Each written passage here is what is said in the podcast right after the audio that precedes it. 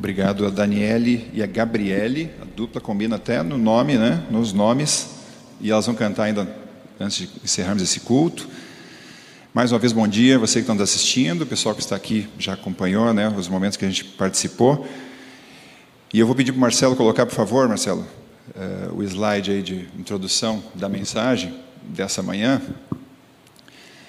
E você que está em casa, você que está aqui na igreja vai apenas acompanhar o que eu vou fazer com o pessoal que está em casa. Eu vou mexer vocês em casa aí, vocês vão ter que sair agora daquele cobertor, de repente vão ter que ir para uma peça fria que não está climatizada. O título hoje do nosso sermão é A Certidão de Nascimento. O que, que você em casa vai fazer aí? Eu vou te incomodar.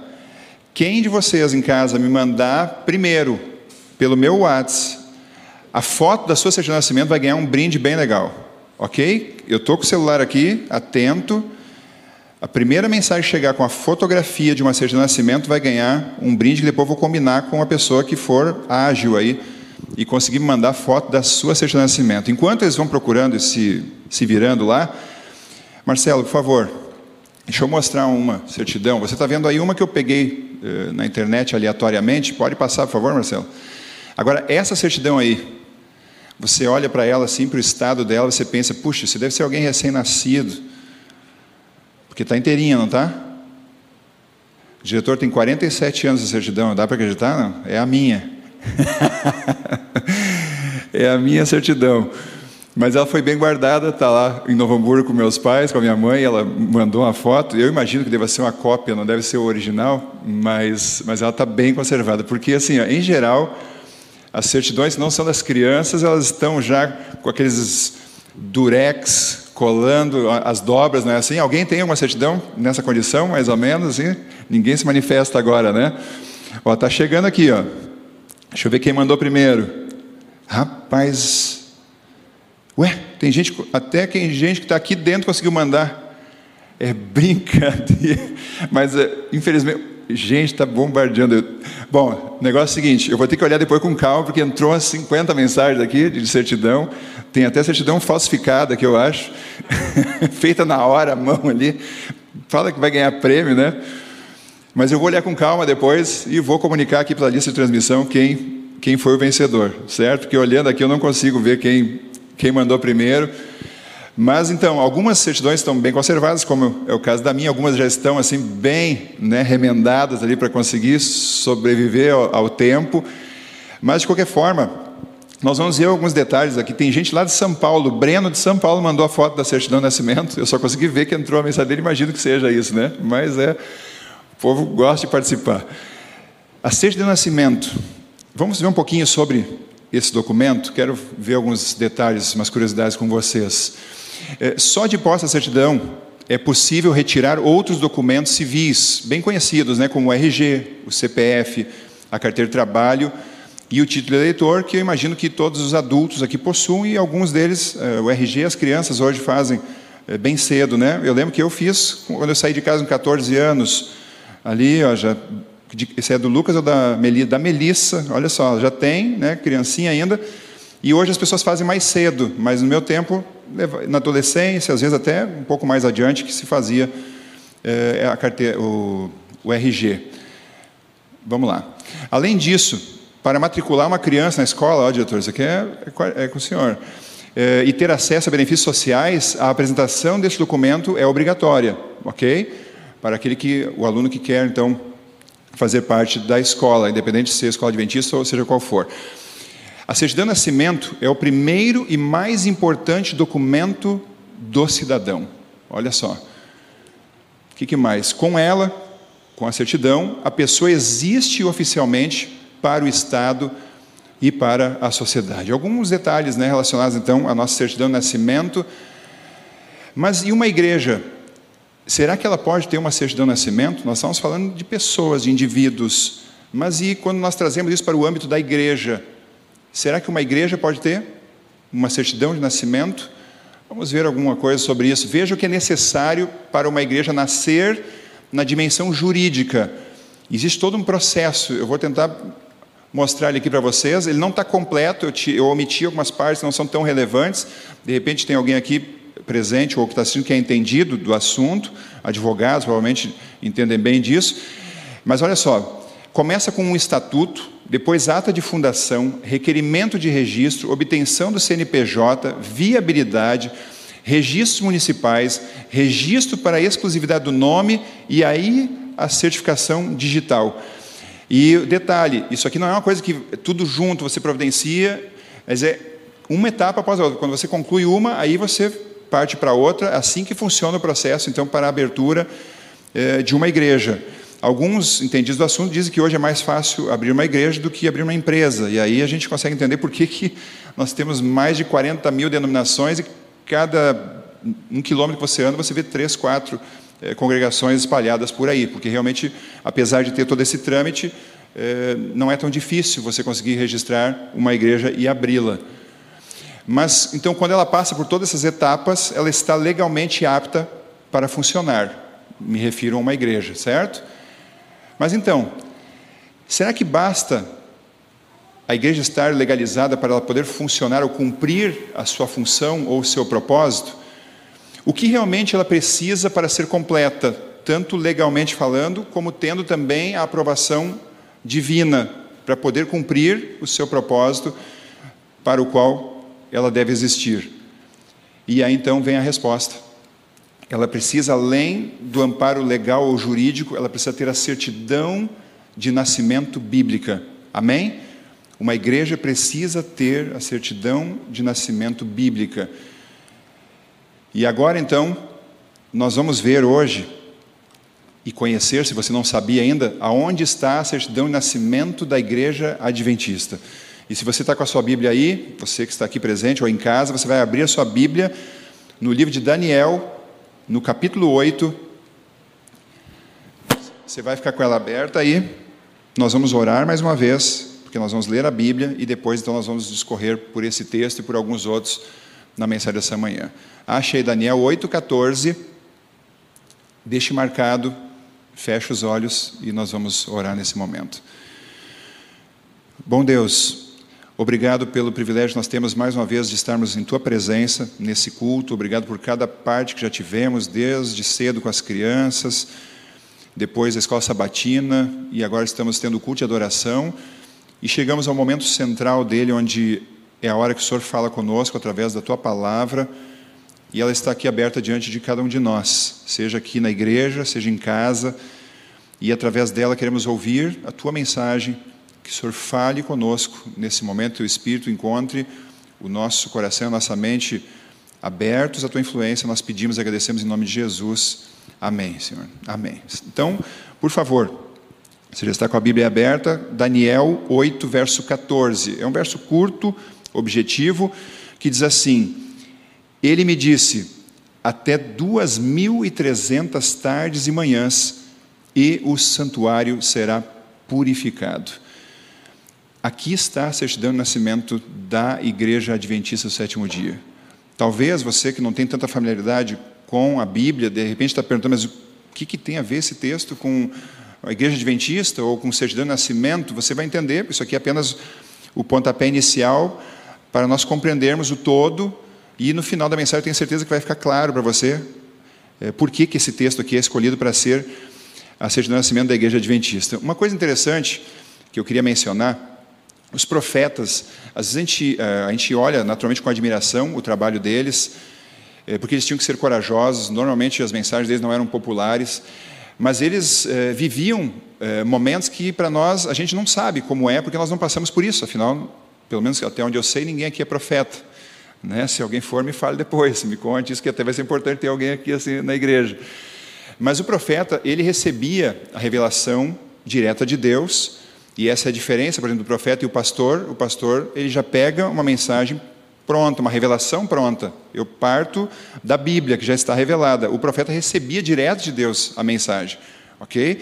Só que muitas vezes o profeta recebia a mensagem e ele não a compreendia. E como é difícil quando você tem que passar algo para outras pessoas, por exemplo, o pastor Bruno está aqui, e como eu, seguidamente está tá pregando, e é complicado para a gente, né, pastor? Até quando vai fazer uma mensagem, uma reflexão, até a gente não compreender, pelo menos, o que é possível, todos os detalhes do assunto envolvido, a gente fica inseguro, a gente se sente constrangido de transmitir a mensagem. E os profetas muitas vezes recebiam a revelação de Deus e eles não tinham compreensão exata do que, que realmente Deus estava querendo dizer através da visão que estava passando para eles. Mas eles às vezes tinham que falar isso para o povo. No caso de Daniel aqui, ele tinha que registrar, tinha que escrever até, não era tão complicado assim. Mas vamos ver as reações, algumas reações e alguns indícios em relação ao cumprimento dessa profecia de Daniel 8,14. Você lê comigo, acompanha na sua Bíblia o versículo 17, por favor, de Daniel 8, onde diz assim: Veio, pois, para perto de onde eu estava. Ao chegar ele, ele se refere de um homem, eh, ou pelo menos tinha aparência de um homem, mas era um ser celestial. Veio, pois, para perto de onde eu estava. Ao chegar ele, fiquei amedrontado e prostrei-me com o rosto em terra. Mas ele me disse: Entende, filho do homem, pois esta visão se refere ao quê? Ao tempo do fim. Bom, Deus começa aí ajudando o profeta, porque vê que ele fica perplexo com o que ele está acompanhando ali, tanto o versículo 14 como outras coisas que ele havia recebido de Deus. Mas vem a primeira informação: calma, que isso não é uma coisa para agora, se refere ao tempo do fim. Bom, eu não sei até onde Daniel entendia o que seria o tempo do fim, ou se tinha alguma noção de quando seria. Mas aí então no verso 26 aí do capítulo 8, você acompanha mais uma vez comigo, diz assim: A visão da tarde da manhã, agora sim, se refere especificamente ao versículo 14, que foi dita é verdadeira. Tu, porém, preserva a visão, porque se refere a dias ainda muito distantes. Reforça mais uma vez que era algo para frente. E aí o verso 27. Eu, Daniel, enfraqueci e estive enfermo alguns dias. Isso é muito comum nós vermos com os profetas esse, é, essa reação, esse sentimento, essa fraqueza, depois deles receberem a revelação. Então me levantei e tratei dos negócios do rei, depois que ele se recompôs um pouco, espantava-me com a visão e não havia quem a entendesse. Aqui ele deixa claro que ele não estava compreendendo o que Deus tinha revelado para ele. E isso, de alguma forma, né, era desconfortável, não fazia bem, mas Deus, para tentar acalmá-lo, foi mostrando para ele que era algo em algum tempo à frente, distante, e aí nós não sabemos exatamente se ele tinha uma noção de quanto à frente realmente isso seria. Né? Porque às vezes, eh, alguns personagens bíblicos, quando recebiam revelações de Deus, eles às vezes entendiam que tudo bem, não era imediato, mas que ainda no decorrer da vida deles poderia se cumprir. Um exemplo clássico disso, o apóstolo Paulo, quando falava da volta de Jesus.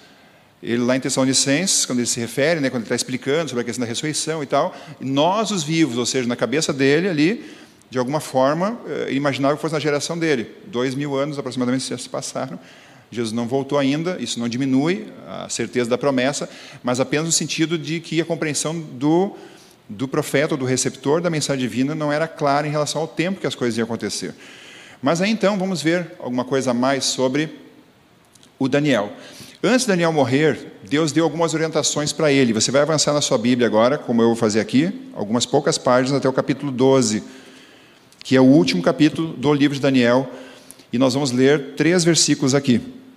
Nós vamos ler primeiro o versículo 4, Daniel 12, verso 4, onde o livro está sendo concluído, e aí então é dito para Daniel: Tu, porém, Daniel, encerra as palavras e sela o livro, ou seja, está concluindo o seu registro.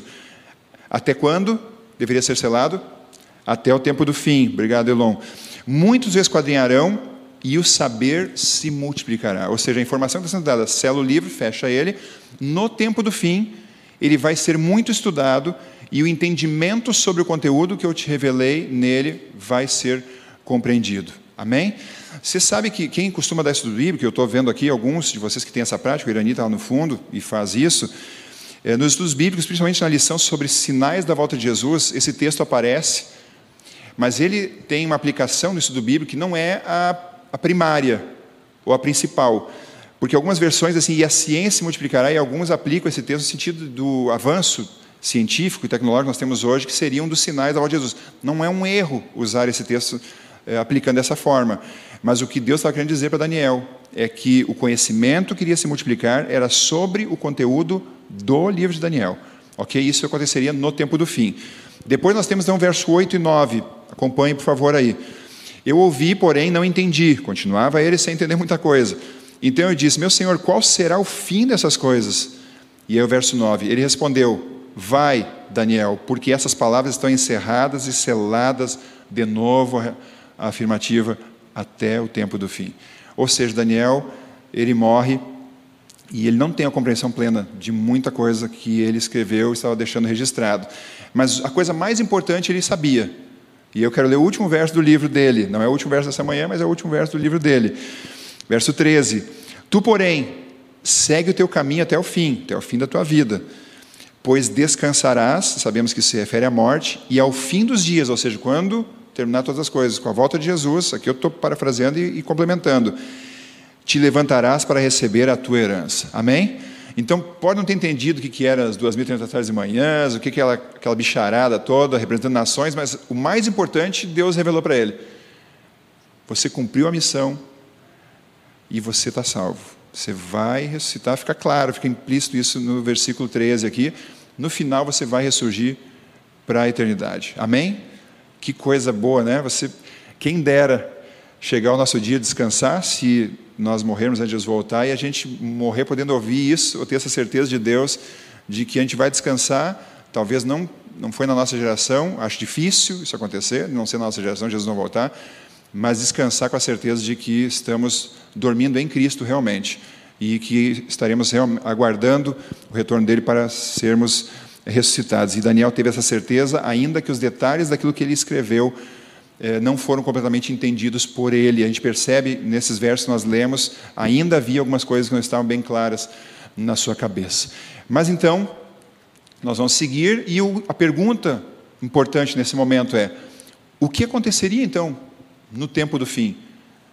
O que tem a ver aquele versículo de Daniel 8,14, que fala, que depois os outros textos vão dizendo que isso tudo se cumpria no tempo do fim, e agora então nós vamos para o livro que completa o livro de Daniel, que é o livro do Apocalipse. Você, por favor, avance comigo até o capítulo 10, do último livro da Bíblia, onde nós temos algo importante que faz conexão com aquilo que nós lemos lá em Daniel, capítulo 8.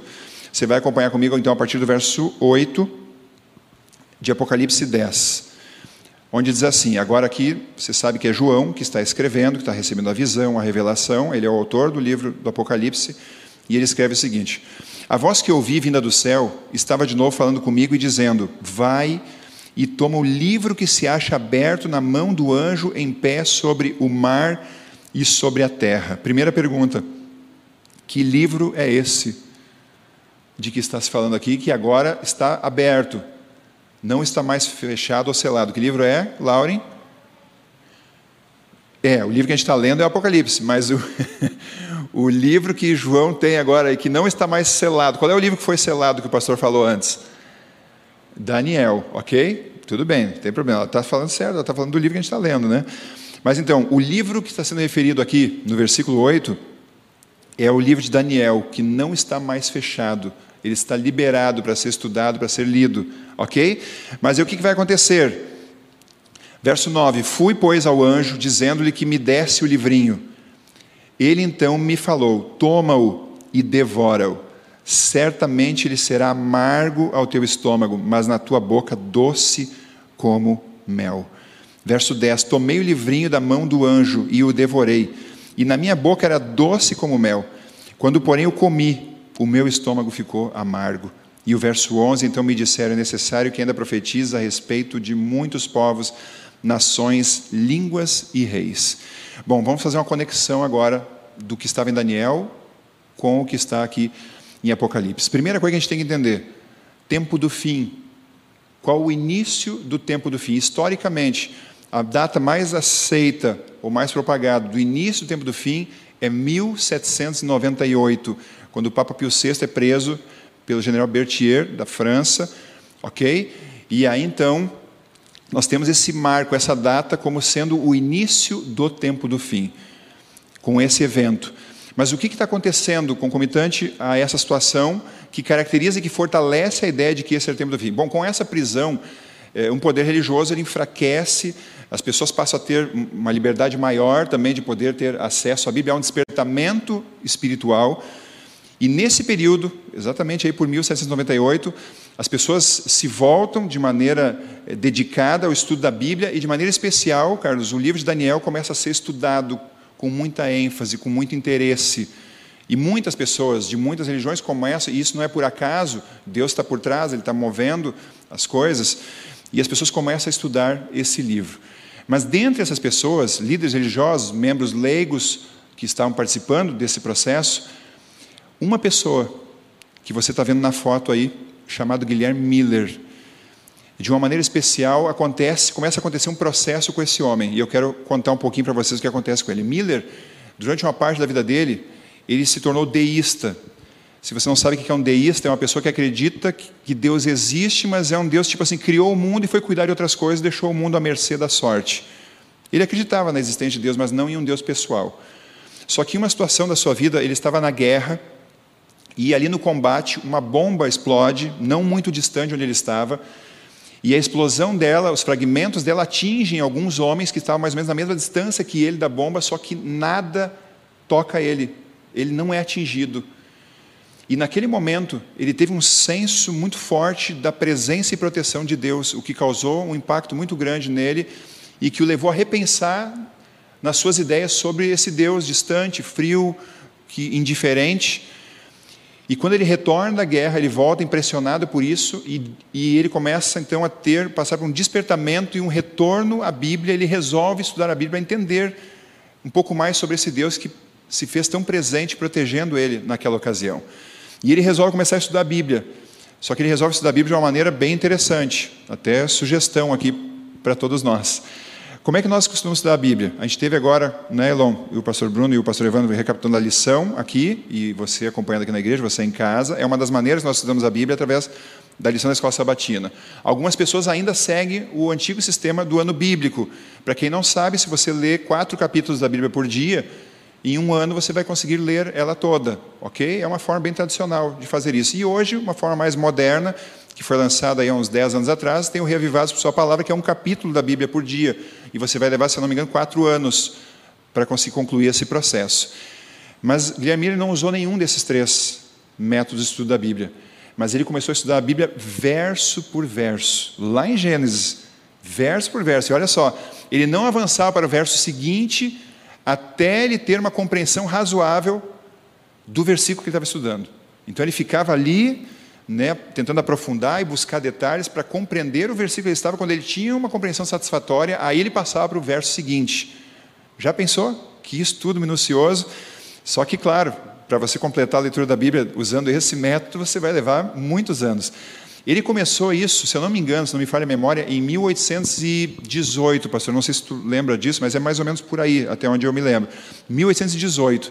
E ele começou a fazer esse estudo, e ele foi avançando na Bíblia, foi avançando, verso por verso, isso vai levando muito tempo, até que um dia ele se depara justamente com Daniel 8,14.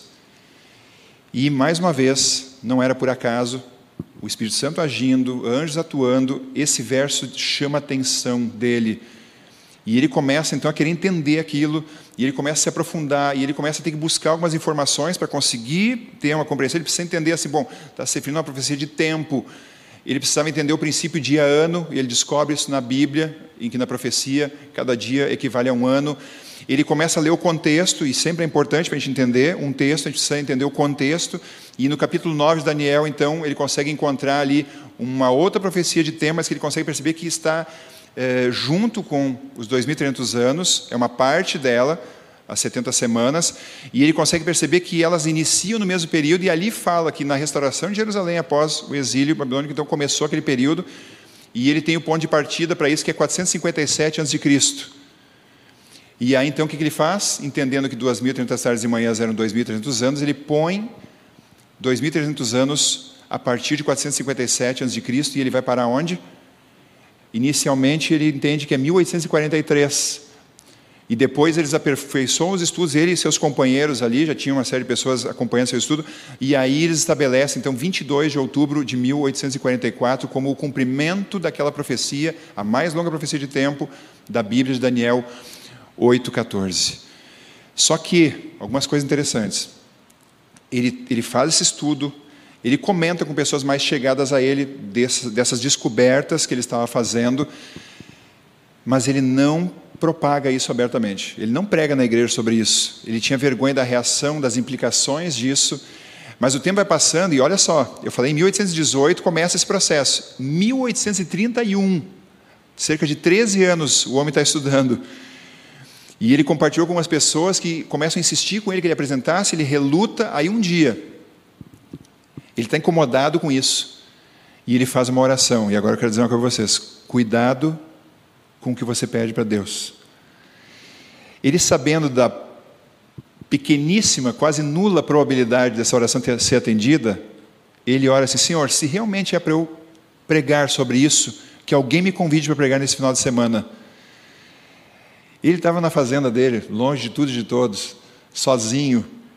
E ele faz essa oração, aquela oração que você faz seguro. Assim, não, isso aqui não vai ser atendido. 30 minutos aproximadamente depois que ele ora, chega um menino na sua casa, entra ali esbaforido e disse: Tio Miller, o, eu acho que era o pai do menino, que era pastor de uma igreja a alguns quilômetros, um pouquinho distante dali, mandou o menino, o pai mandou vir convidar o senhor para pregar no domingo na nossa igreja porque o pregador que aí parece que ficou enfermo, e aí o pai lembrou do senhor ir lá e apresentar esses estudos que o senhor está fazendo. Conta os historiadores que o Miller saiu enfurecido para os fundos da sua casa, chutando tudo, porque ele estava assim, desesperado, que ele pensou, não é possível que essa oração foi atendida e que eu vou ter que pregar agora, porque não tinha como ele fugir. Ele fez a oração e Deus atendeu. Detalhe, o menino saiu para convidá-lo antes dele orar, porque levava cerca de duas horas para chegar da casa do menino até a casa de Miller.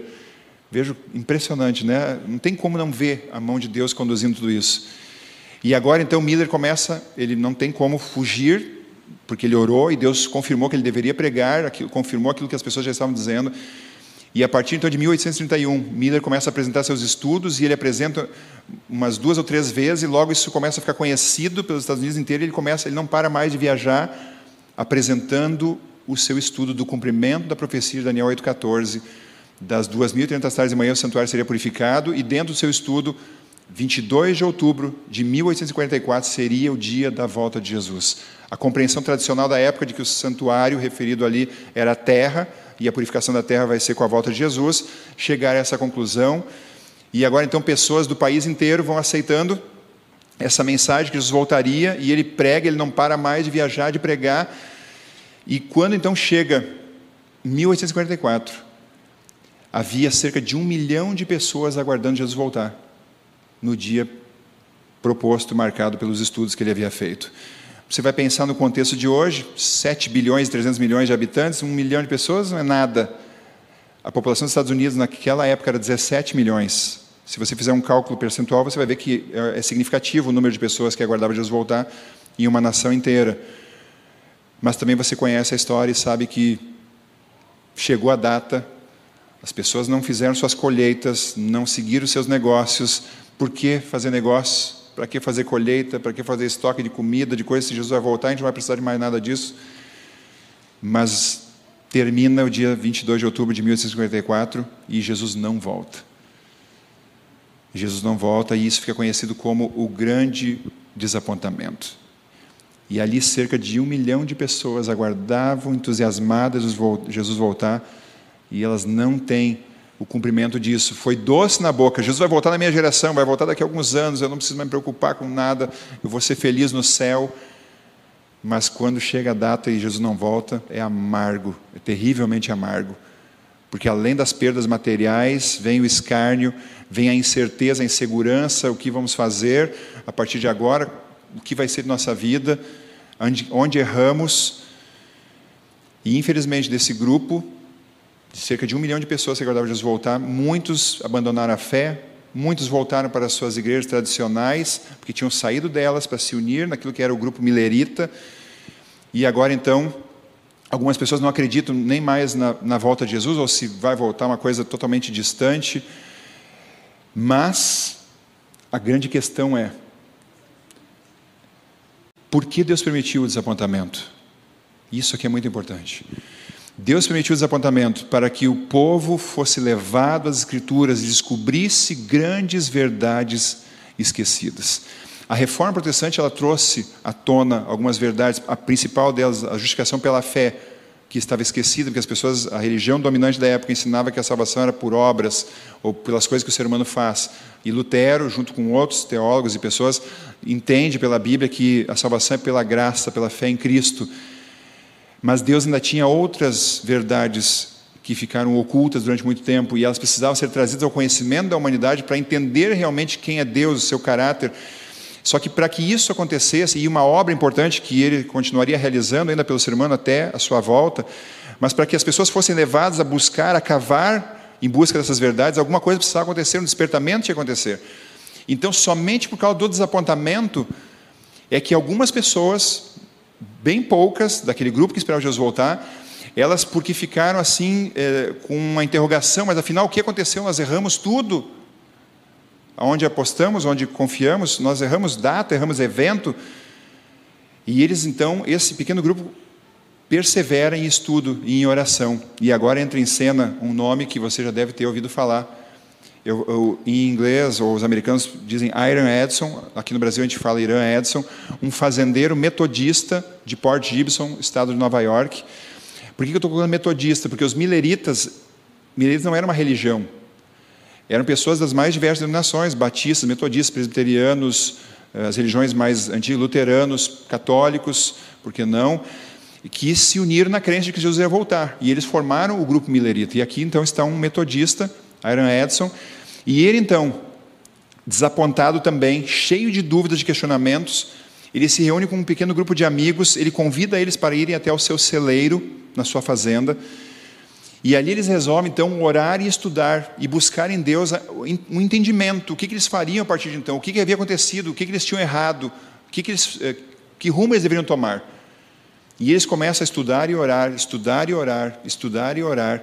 E eles acabam passando a noite inteira fazendo isso.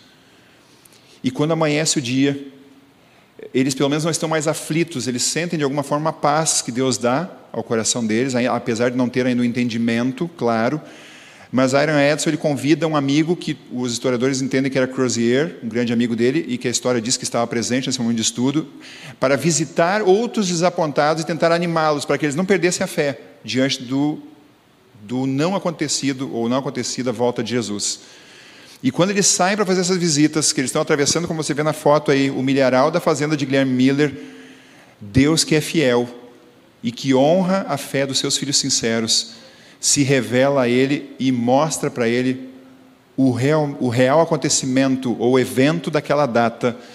E aí então Iron Edson vê no céu e ele percebe que na verdade o santuário não era a terra que seria purificado, mas era o santuário celestial, aonde começaria então o processo de expiação no santuário celestial, onde Jesus passava do lugar santo para o lugar santíssimo e iniciaria um outro trabalho em favor da humanidade a partir daquela data.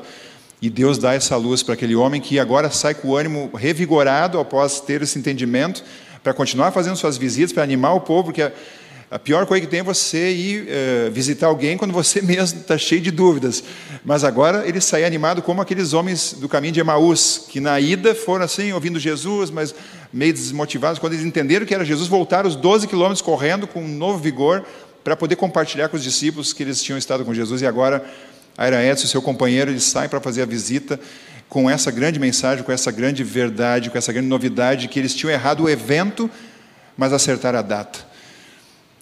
E ele tinha essa mensagem para transmitir agora. Amém? Por isso? E a partir disso, então, Deus vai dirigindo as coisas e algumas outras pessoas, como José Bates, eh, Tiago White, Ellen Harmon e, e alguns outros, eles começam a se encontrar, os caminhos vão se cruzando, e essas pessoas, todas estudando a Bíblia, começam a também a estar eh, tendo nova luz sobre o sábado, sobre outras verdades que estavam esquecidas, e assim Deus vai começando a formar o corpo doutrinário daquilo que hoje nós começamos como igreja adventista sétimo dia.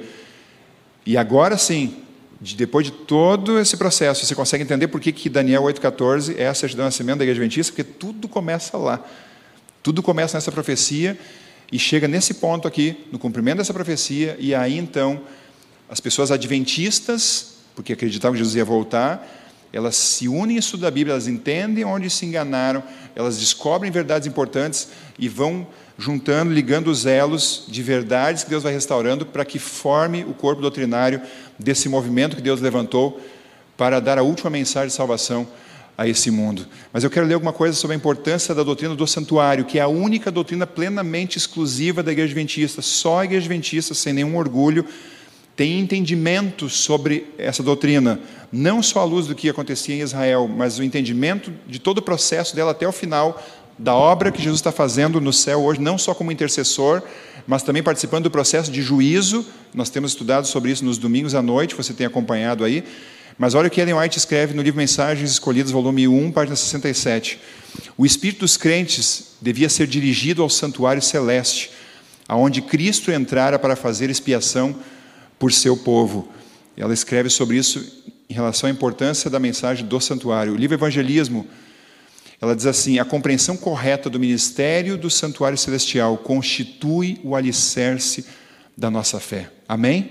Percebem como é importante essa mensagem, como ela é relevante para nós, como é importante compreendermos tanto ela como todo o elo de mensagem da nossa igreja, porque isso dá alicerce, dá base para a nossa vida espiritual e para a nossa vida como adventistas. E aí nós entendemos que nós não somos simplesmente mais uma igreja, nós somos uma igreja que Deus levantou para um fim especial, para um grande propósito e com algumas condições importantes em relação ao nosso trabalho, à nossa vida, para que Jesus possa voltar.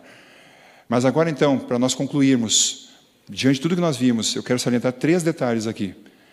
O primeiro deles, precisamos conhecer a origem profética de nossa igreja. Isso é muito importante nós conhecermos. Eu quero, eu preciso, eu sei que já passou do horário, peço paciência, você que está em casa, imagino que já esteja esquentando a comida aí, quem está aqui, eu consigo quase ouvir o ronco da barriga de vocês, aqui da frente. Eu sou adventista há quase 30 anos.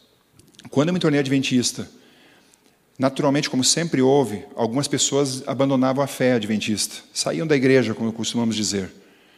Mas quando alguém saía da igreja naquele tempo, ela deixava de, ser, uh, de ir à igreja e talvez não vivesse mais os princípios, mas elas diziam assim. Eu lembro quando eu visitava algumas pessoas afastadas, dizia assim: Olha, eu não estou indo na igreja porque eu não estou conseguindo guardar o sábado, porque eu não acredito mais no dízimo, porque eu como isso, eu tomo aquilo, eu faço tal coisa, eu uso não sei o quê. Mas eu sei que a igreja verdadeira é a igreja adventista. Mas eu não estou mais seguindo porque eu não quero ser um hipócrita, que eu não estou vivendo o que ela ensina. Saía da igreja, mas jamais ia para outra. Porque tinha convicção, podia não estar vivendo, né, Jane, os princípios, mas tinha convicção de que o caminho era aquele. O que acontece hoje? Hoje você vai visitar um ex-adventista, ele está, com todo respeito, mas ele está em qualquer outra igreja. E as, as, razões, não, porque o pastor não me cumprimentou quando eu fui, ou quem sentou do meu lado não me alcançou, agora nem se usa mais binário, não emprestou a Bíblia, ou eu cheguei, alguém disse não sei o quê, e aí eu resolvi sair e foi para qualquer. Gente, isso demonstra total desconhecimento do que representa a igreja adventista. E é por isso que nós precisamos entender que a nossa igreja não surgiu simplesmente como mais uma opção entre as 40 mil, cerca de 40 mil igrejas, mas sem desmerecer, porque tem gente sincera em todas as outras e tem gente não sincera na nossa também, mas o caminho é esse. E se eu conheço realmente a base, o fundamento dessa igreja, eu posso até não querer me preparar para o céu, mas eu jamais vou procurar outro caminho. Mas quando a gente conhece a base, o fundamento dessa igreja, isso fortalece a gente, dificulta muito mais a questão de nós sairmos e abandonarmos. O próximo passo, nós devemos aproveitar os momentos de crises para nos aprofundarmos na palavra de Deus, como fizeram Iron Edson e seus amigos, quando houve o desapontamento, a decepção, eles mergulharam na Bíblia. Nós estamos vivendo um tempo de crise agora. E eu tenho certeza, assim, de que uma das melhores coisas, se é que dá para achar alguma coisa boa nesse momento, é a oportunidade que nós temos de poder estar estudando mais e, e Deus permitindo isso justamente para esse fim, porque eu entendo que essa situação agora é só um treino para o que vem pela frente. E é o momento de nós, e graças a Deus muita gente tem estudado mais, despertado mais, inclusive os livros, eventos finais grande conflito têm tido uma saída e uma procura muito maior atualmente, porque as pessoas realmente estão indo em busca. Mas eu queria compartilhar com vocês, antes de concluir, um dado que eu fiquei refletindo sobre ele. Netflix, todo mundo aqui sabe o que é, certo? A Netflix, com a pandemia, ela teve um aumento de 15 milhões de assinantes. A previsão deles, quando começou, lá na virada do ano, quando começou o problema, era de 7 milhões de assinantes novos, se realmente se concretizasse uma pandemia mundial. Foi mais que o dobro do que eles planejaram. O Brasil é o segundo país no mundo com número de assinantes, só perde para os Estados Unidos. E nesses 15 milhões de assinantes novos, um percentual bem significativo foi aqui no nosso país. Por quê? Bom, eu vou estar em casa, eu tenho que ter o que fazer. Então, Netflix neles. Agora, a minha pergunta é: E o estudo da Bíblia, já que eu vou estar em casa. E isso é que deve. Não estou dizendo que está errado se você assistir lá um filmezinho em algum momento, ok, que esteja de acordo né, com aquilo que a gente acredita, mas o que realmente deve ser aproveitado agora para fazermos, não estou dizendo que você vai passar o dia fazendo isso, mas intensificar mais do que fazia nas situações normais, porque Deus está permitindo essa situação para ter esse efeito em nós.